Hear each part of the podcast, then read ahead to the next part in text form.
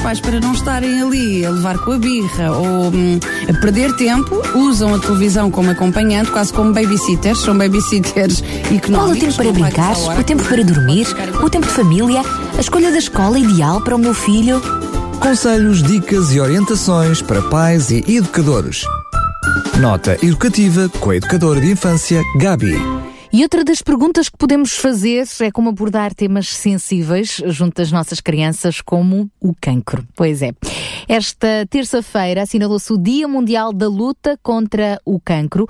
O objetivo deste dia é precisamente desmistificar algumas das ideias pré-concebidas sobre o cancro e informar sobre os factos reais eh, da, da doença. Então, a celebração deste dia baseia-se na Carta de Paris, aprovada a 4 de fevereiro de 2000, do ano 2000, na Cimeira Mundial contra o Cancro, para o novo milénio.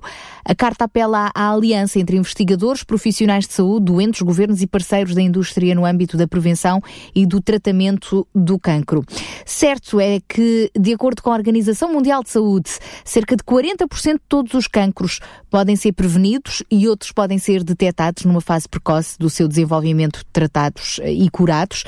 Estima-se que o número de casos de cancro e mortes relacionadas a nível mundial venha a duplicar nos próximos 20 a 40 anos, especialmente nos países em desenvolvimento e por isso eh, não pode ser um tema tabu, nomeadamente na forma como um, nos relacionamos com as crianças e falamos com elas eh, sobre ele. Por isso, hoje é este o tema da nossa nota educativa. Olá, Gabi, bem-vinda. Olá, Sara, olá, ouvintes. De facto, a morte, doenças uh, graves e algumas que podem levar à morte, como o cancro, são temas muito difíceis de abordar junto às crianças. E eu pergunto então como é que podemos falar com elas uh, sobre o cancro ou, ou outra doença grave? Olha, Sara, uh, em primeiro lugar, devemos falar. Não devemos esconder, não devemos fantasiar sobre o assunto. Um, e esta preocupação realmente surgiu-me também porque ainda há pouco tempo uns amigos têm uma familiar, a avó, que está com cancro e simplesmente não contam aos netos, não contam aos seus filhos porque não os querem magoar, porque não os querem preocupar, porque não querem uma série de outras coisas. E realmente nós queremos, acima de tudo, proteger os nossos filhos, não é? Nós queremos proteger as nossas crianças. Mas a realidade é que há muita coisa das quais nós não os podemos proteger e esta é uma delas, porque infelizmente, e como tu agora acabaste de referir, o prognóstico em termos do, do avanço do cancro e de outro tipo de doenças uh, na nossa sociedade é muito grande, não é?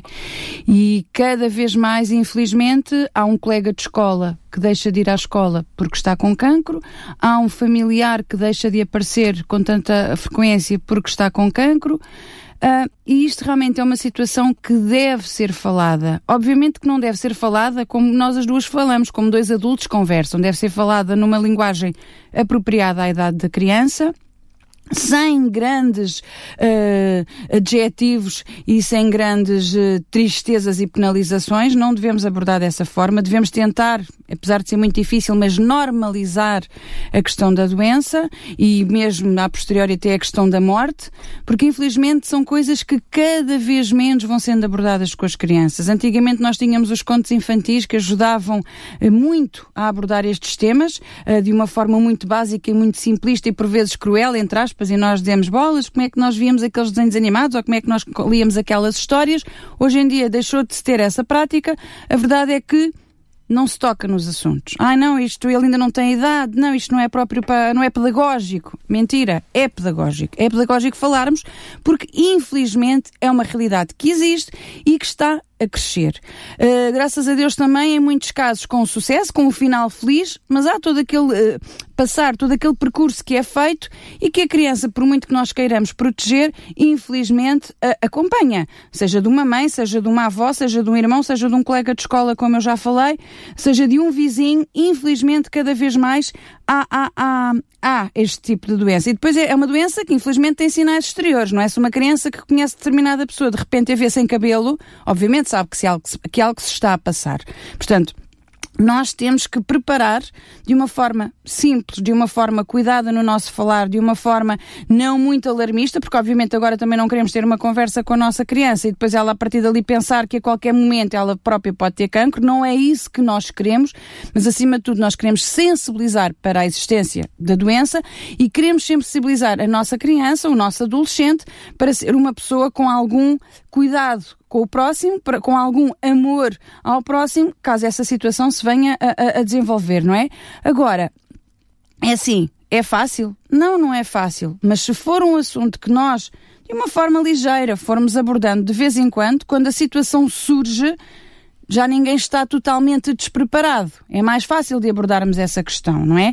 Já é mais fácil dizer, olha, lembra-te, já, já tínhamos tido esta conversa, já tínhamos falado que isto é uma doença difícil, mas cada vez mais a ciência até está a progredir e cada vez mais há finais felizes, mas olha, o tratamento custa, uh, pronto, a pessoa vai, vai, pode perder o cabelo, pode ficar mais magrinha, pode ficar mais fraca, mas nós estamos aqui para apoiar. Portanto, este tipo de conversa tem que existir, mas obviamente sempre com um sinal de, de positivo, sempre vendo de uma perspectiva positiva. E quando eu digo positiva, não digo fantasiosa, porque infelizmente nós tentamos muitas vezes dourar a pílula de uma coisa que infelizmente é impossível dourar. E a criança, quando está de facto muito próxima dessa realidade com familiares eh, com quem convive diariamente, como é que ela própria pode ser também uh, cuidadora? Olha, Sara, nós aqui com a criança cuidadora temos que ter muito cuidado, porque infelizmente o que também acontece, a criança passa a ser o adulto do relacionamento. E é isso que nós não queremos.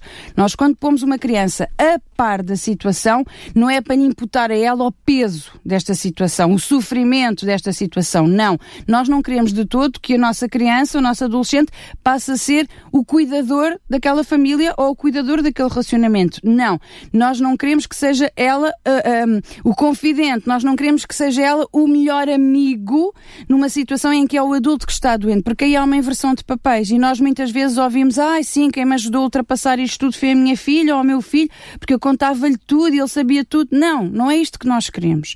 Nós queremos crianças cuidadoras, sim, na situação de ser uma criança que é compreensiva, que é uma criança que percebe que a pessoa precisa de algum tipo de ajuda e vai buscar um copo de água, vai buscar uma manta, dá um abraço quando é preciso, dá um beijinho, tem uma palavra amiga para dar uh, ao seu colega de escola que está doente, é uma criança que está disponível para fazer um desenho, para escrever uma carta e enviar para o seu amigo que está doente e que não pode estar uh, pessoalmente com ele por causa de, de, da baixa do sistema imunitário e tudo. Isso, esse tipo de criança cuidadora nós queremos. Agora, nós não queremos a criança cuidadora que de repente passa a ser o enfermeiro de quem está doente. Não, nós isso não queremos, porque aí sim temos que proteger os nossos filhos, não é? Temos que proteger a nossa criança, temos que proteger a criança que está a passar realmente por este tipo de doença na sua casa. Esta criança tem que ser protegida, mas lá está mais uma vez, não é o proteger, o proteger fantasioso, é um proteger real de não permitir que essa criança passe a ser o confidente, como eu já disse, passe a ser o melhor amigo, porque o papel da criança obviamente não é esse, não é? E não se pode imputar a uma criança que a partir do momento que há um diagnóstico, olha minha querida, tu agora a partir de agora isto vai tudo mudar, porque a mãe ou o pai ou a avó está doente e a realidade de cá de casa vai mudar. Não. As rotinas da criança, por muito que custe, têm que se manter. A vida de criança, a criança não deixa de ser criança porque de repente há um cancro em casa. E nós temos que proteger a criança nesse sentido, temos que proteger o adolescente, não é?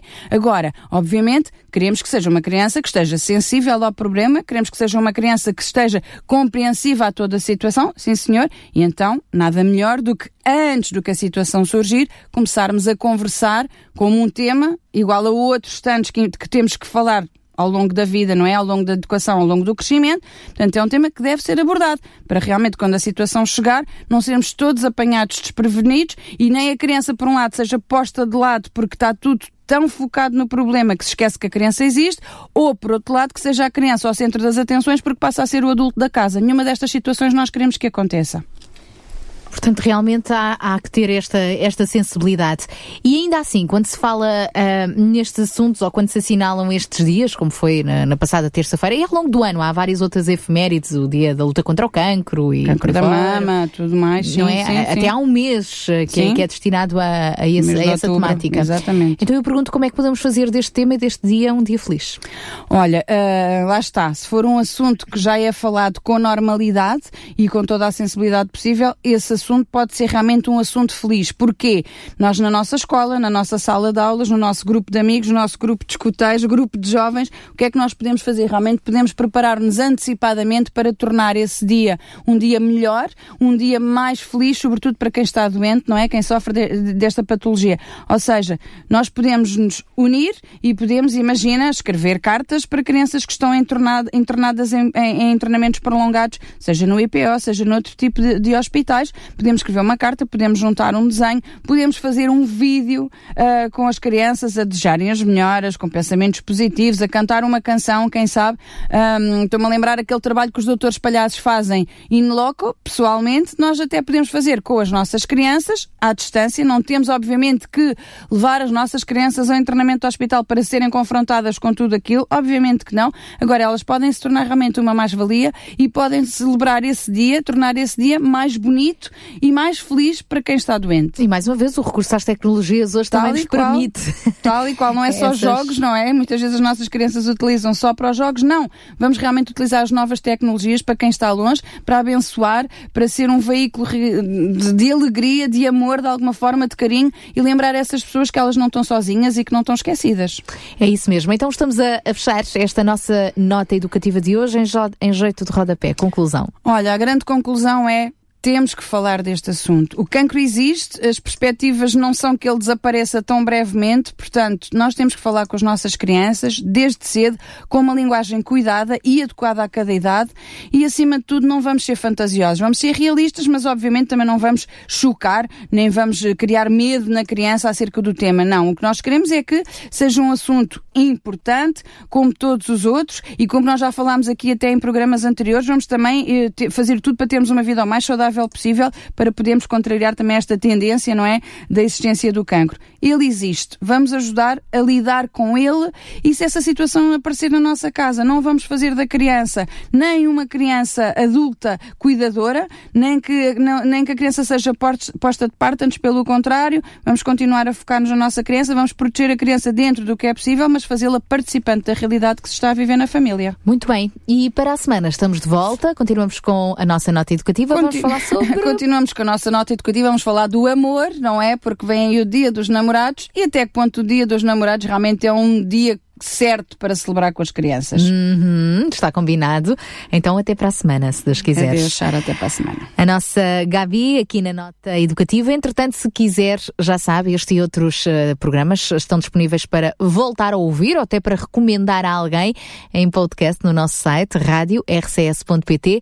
Entretanto, se quiser, entre em contato connosco, faça perguntas, proponha outros temas que eu gostaria de ouvir aqui através do nosso Facebook, via SMS para o 933 912 912 933 912 912 ou ligue-nos, entre em contato connosco. Esta nota educativa também é para si.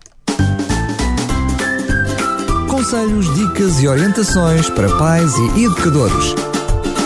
Nota educativa com a educadora de infância, Gabi.